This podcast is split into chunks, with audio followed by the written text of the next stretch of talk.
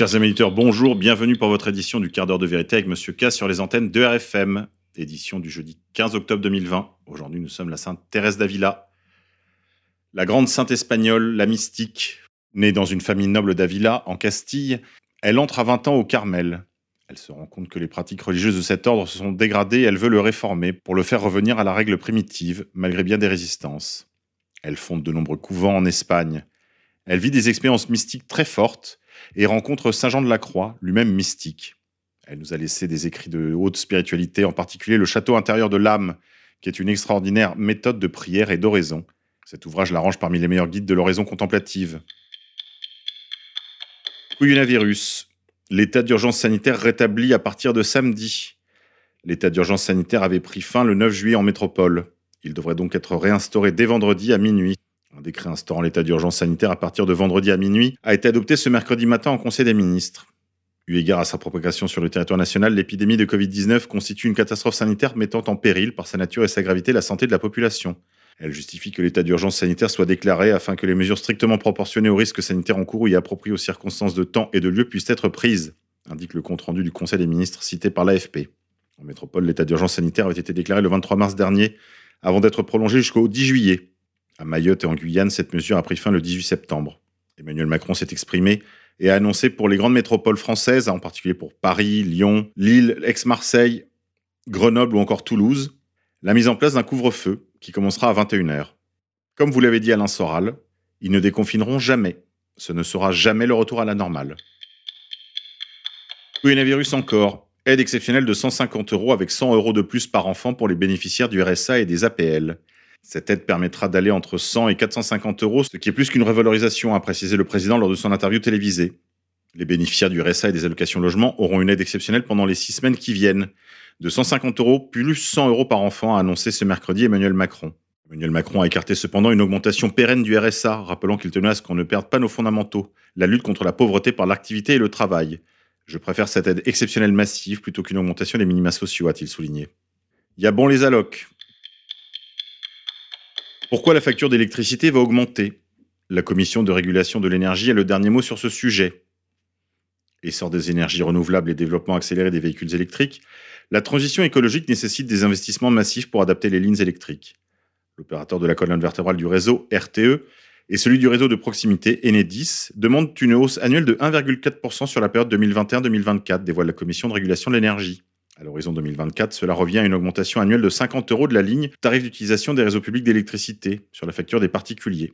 Cependant, la CRE, qui a le dernier mot sur ce sujet, envisage plutôt à ce stade une hausse annuelle comprise entre 13 et 23 euros par consommateur à l'horizon de 2024. Bref, ça va quand même augmenter. International. Le général Lecointre répond à Sophie Pétronin. Devant la commission de défense du Sénat, le chef d'état-major des armées a martelé qu'il considérait bien les ravisseurs de l'otage française comme des terroristes qu'il fallait combattre. Les forces françaises déployées au Mali continuent de suivre la même ligne après la libération de plusieurs otages, dont la française Sophie Pétronin. C'est ce qu'a martelé ce mercredi le chef d'état-major des armées, le général François Lecointre, que nous saluons, devant la commission des affaires étrangères, de la défense et des forces armées du Sénat. Il y a des propos qui ont été tenus au moment de la libération de Mme Pétronin qui, me semble-t-il, risquent de fausser l'appréciation qu'on doit avoir de la situation au Mali, de l'engagement des armées françaises, a, déclaré, a déclaré le général Lecointre. L'adversaire qui est le nôtre n'est pas un groupe armé comme un autre. On ne peut absolument pas imaginer que ce groupe terroriste puisse être comparé ou désigné comme un groupe armé d'opposition au régime malien. Le chef d'état-major des armées répondait ainsi aux propos tenus après sa libération par Sophie Pétronin, qui n'a pas parlé de ses gardiens comme de djihadistes. Appelez-les comme vous voulez. Moi, je dirais que ce sont des groupes d'opposition armés au régime, avait-elle dit. Mais pour le général Lecointre, il s'agit bien d'une organisation terroriste internationale. Et pour la partie de cette organisation qui sévit au Mali, entre autres d'une organisation terroriste et de groupes terroristes qui ont fait allégeance à Al-Qaïda. Il faisait notamment référence au groupe de soutien à l'islam et aux musulmans, GSIM, il doit être très clair pour l'ensemble des familles qui ont perdu des leurs dans le combat que nous menons au Mali depuis des années, que nous ne dévions pas de ligne, que notre combat reste le même, et qu'il est tout aussi légitime qu'il l'était, a souligné le chef d'état-major. Syndrome de Stockholm quand tu nous tiens. International. Palestine occupée. L'entité sioniste approuve la construction de plus de 2000 logements dans des colonies en Cisjordanie. Ces autorisations surviennent moins d'un mois après la signature d'un accord de normalisation des relations entre l'État hébreu et deux pays arabes du Golfe. Israël a approuvé mercredi 14 octobre la construction de 2166 logements dans les colonies de Cisjordanie. Ces autorisations mettent fin à une période de 8 mois de gel effectif de nouvelles constructions dans ce territoire, occupé par Israël depuis 1967. Elles surviennent moins d'un mois après la signature d'un accord de normalisation de leurs relations avec deux Émirats arabes, Bahreïn et les Émirats arabes unis. Les Palestiniens voient ces accords comme une trahison de la part de ces deux pays. Par le passé, la résolution du conflit israélo-palestinien était considérée comme une condition sine qua non pour qu'une normalisation des relations entre pays arabes et Israël intervienne. Ces colonies israéliennes sont jugées contraires au droit international et comme un obstacle à la solution à deux États avec un État palestinien viable aux côtés d'Israël, rappelle l'ONU. L'administration Trump avait pour sa part décrété en novembre que ces implantations n'étaient pas contraires au droit. Rome occupée, malversation au Vatican, la dame du cardinal arrêtée en Italie. Cecilia Maronia, une Italienne qui s'était vue confier un demi-million d'euros par le Saint-Siège sur un compte en Slovénie, a été arrêtée mardi à Milan par la police financière, ont rapporté plusieurs médias italiens. Elle a été arrêtée au domicile d'un ami à Milan, en vertu d'un mandat d'arrêt international émis par Interpol à la demande des enquêteurs du Vatican, a précisé le site internet du quotidien Il Corriere della Sera. Les révélations dans la presse italienne sur cette femme mystérieuse, surnommée la Dame du Cardinal ou la Dame aux 500 000 euros, avaient contribué à alourdir les soupçons sur le cardinal Angelo Becciu, congédié soudainement le 24 septembre par le pape François pour des soupçons de malversation. Femmes, espionnage, jeux de pouvoir, argent de l'église dilapidé, une série de fuites de documents dans la presse italienne après le congé donné à l'influent cardinal avait révélé l'existence de Cecilia Maronia et de son rôle trouble. Cette femme, âgée de 39 ans, à l'allure classique et au visage caché par de grosses lunettes, avait affirmé début octobre à la presse avoir été payée comme médiatrice pour faire libérer des prêtres et sœurs enlevés en Afrique et en Asie. Elle confirmait dans plusieurs entretiens le versement du demi-million d'euros au compte de sa société Logsik, créée fin 2018 dans la capitale slovène. La jeune femme originaire de Sardaigne, tout comme le cardinal Becciu, 72 ans, qui avait pris la décision de la payer lorsqu'il était numéro 2 de la secrétaire d'État, ou euh, si vous préférez le ministère des Affaires étrangères, au sommet de la hiérarchie du Vatican. Je n'ai pas volé un euro, s'était-elle indignée dans les colonnes de Domani. J'ai une lettre du cardinal qui m'autorise à voyager et à avoir des relations diplomatiques pour aider l'Église dans des territoires difficiles, avait-elle expliqué, précisant connaître des membres de la direction des services secrets italiens. Je ne suis pas la maîtresse de Becciu, avait-elle précisé au Corriere della Sera en se présentant comme une analyse politique et une experte en renseignement ayant construit un réseau de relations en Afrique et au Moyen-Orient pour protéger les nonciatures et les missions de l'Église. Il y a quelque chose de pourri au royaume du Vatican. Insolite. Pour l'ex-grand maître du Grand Orient, le Sacré-Cœur mérite un déboulonnage. L'ancien patron de la plus ancienne obédience maçonnique française, Philippe Foussier, s'est insurgé de la procédure de classement de la basilique parisienne comme monument historique. Un siècle après sa construction, la basilique du Sacré-Cœur de Montmartre, dans le 18e arrondissement de Paris, va être protégée au titre des monuments historiques. Cette décision a été prise mardi 13 octobre par le préfet d'Île-de-France, après un avis favorable de la Commission régionale de l'architecture et du patrimoine. Une heureuse nouvelle que ne partage pourtant pas Philippe Foussier, ex-grand maître du Grand Orient de France. Une provocation et une insulte à la mémoire de 30 000 morts de la commune. Érigé pour faire payer aux Parisiens leur résistance aux Prussiens puis aux Versaillais, ce monument mériterait au contraire un déboulonnage, on lui réserve une consécration. C'est insurgé l'ancien patron de la plus ancienne obédience maçonnique du pays sur Twitter. Culture. 1984. L'œuvre d'Orwell, Un miroir de nos existences en 2020 Le 8 octobre 2020, plusieurs œuvres de l'écrivain britannique George Orwell sont parues dans la prestigieuse collection La Pléiade des éditions Gallimard. Plusieurs œuvres, dont 1984, une dystopie initialement parue en 1949 qui fait écho au monde d'aujourd'hui. Quel parallèle faire entre ce monde d'aujourd'hui et celui décrit par George Orwell dans 84 L'écrivain britannique publiait ce roman d'anticipation au succès international en 1949.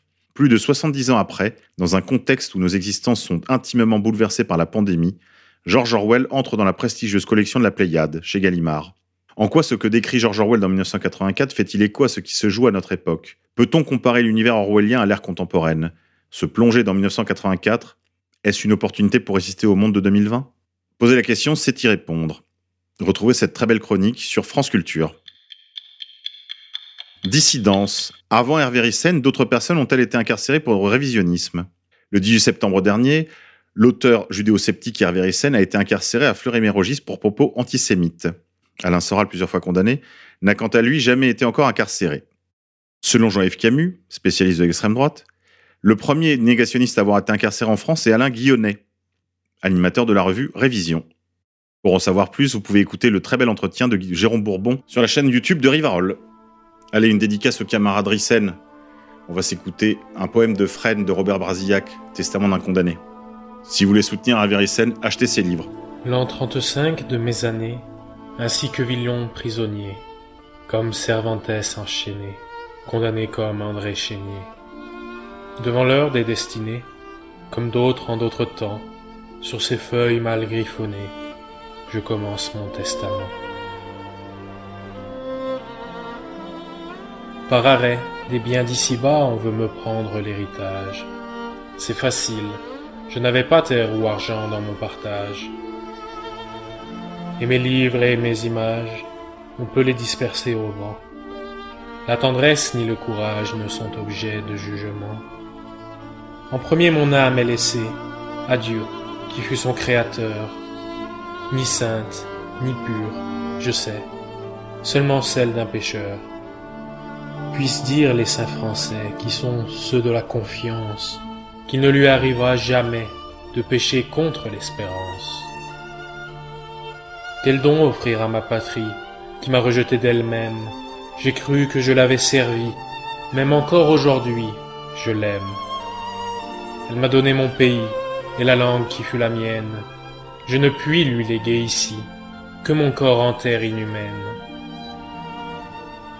Et puis, je laisse mon amour et mon enfance avec mon cœur, le souvenir des premiers jours, le cristal le plus pur des bonheurs. Ah, je laisse tout ce que j'aime, le premier baiser, la fraîcheur, je laisse vraiment tout moi-même. Ou s'il existe, le meilleur. À toi, à la première image au sourire sur mon berceau, à la tendresse et au courage, à la féerie des jours si beaux. Soleil même dans les sanglots, fierté aux temps les plus méchants, pour qui rien ne change à nouveau, l'âge qu'a toujours ton enfant. Et pour toi, ma sœur, mon amie, j'ai passé à si peu de temps loin de toi, toute notre vie nos cœurs du même battement battus. Ce que je laisse, c'est nos greniers des vieux printemps, c'est les jeux de notre jeunesse, nos promenades d'étudiants, c'est parmi la neige glacée, la gaieté qui restait la tienne, le sourire que tu faisais, par-delà les grilles lointaines, toi si fière, ô toi indomptée, rieuse parmi les déveines, mon ami de tous nos étés, ma sœur des joies comme des peines. À toi encore que j'ai vu naître, comme une enfant de mes douze ans, petite sœur à la fenêtre, tu vins aussi, au jour pesant. À toi, tout ce qui nous assemble, le mépris des cœurs trop fuyants, le silence qui nous ressemble, et l'amour qui n'est pas bruyant. Petits enfants de ma maison, ô vous qui ne m'oublierez pas, et peut-être d'autres viendront. Vous m'avez donné ici-bas vos joues, l'étreinte de vos bras, votre sommeil sur qui je veille. Je vous appelle ici tout bas, je vous rends toutes ces merveilles. Et maintenant à toi, Maurice, à toi, frère de ma jeunesse, que te donnerai-je qui puisse naître à toi de ce que je laisse? Voici Paris qui fut à nous, voici Florence qui se dresse, et sur les chemins secs et roux, voici notre Espagne sans cesse. Mais voici surtout, ô mon frère, le cœur de notre adolescence. Nul hasard ne le désespère, à tout il garde confiance, au destin même bien masqué, nous disions oui d'une voix claire, quel qu'il fût, et rien n'a manqué, au cadeau qu'il pouvait nous faire. Bien ou mal, acceptons le lot, je lui rends tout pêle-mêle, mais je te laisse le plus beau, nos dix-sept ans, l'aube nouvelle, la couleur du matin profond, nos années pareilles et belles, les enfants dans notre maison, et notre jeunesse immortelle. Et puis voici, pour mes amis, chacun leur carte souvenir, vous d'hier et vous d'aujourd'hui. Vous m'entourez sans vous enfuir, vous allumez sur mon passage le plus beau feu de l'avenir. Je tends mes mains à vos images, elles me gardent de frémir. Cher José, voici la cité, et la cour de Louis le Grand, Georges pour un futur été, voici la route dans les champs. Henri, voici les quais de Seine, et les livres à feuilleter, et le pays de la sirène que nous aurions dû visiter. Voici les Noëls de Vendôme, Notre-Dame les pèlerins. Le passé fut si beau en somme, qu'il ne faut blâmer le destin. Jusqu'au bout de nos années d'hommes, nous aurons gardé le meilleur, le savoir de ce que nous sommes, la jeunesse de notre cœur. Et pour toi, depuis si longtemps, de l'adolescence surgit, je n'ai que d'étranges présents à te laisser, ô mon ami. Moins de joie, c'est sûr, que de peine, l'asile où j'abritais ma vie, au cœur des mauvaises semaines, et ce qui jamais ne s'oublie. Pour vous, les frères de la guerre, les compagnons des barbelés, fidèles dans toute misère, vous ne cessez de me parler. Voici nos neiges sur le camp, voici nos espoirs d'exilés, notre attente de si longtemps, notre foi que rien n'a troublée. Et vous, garçons de mon pays, voici les mots que nous disions, nos feux de camp parmi la nuit, et nos tentes dans les buissons. Vous le savez mieux que personne, j'ai voulu garder ma patrie du sang versé, et je vous donne ce sang gardé, ô mes amis. Chervel, notre sainte colline, le petit peuple du marché, la rue grouillante où l'on chemine, les charrettes des maraîchers. Ils sont à toi, ami têtu, qui dans l'ombre toujours devine ce que l'espoir jamais battu, malgré l'apparence des cimes.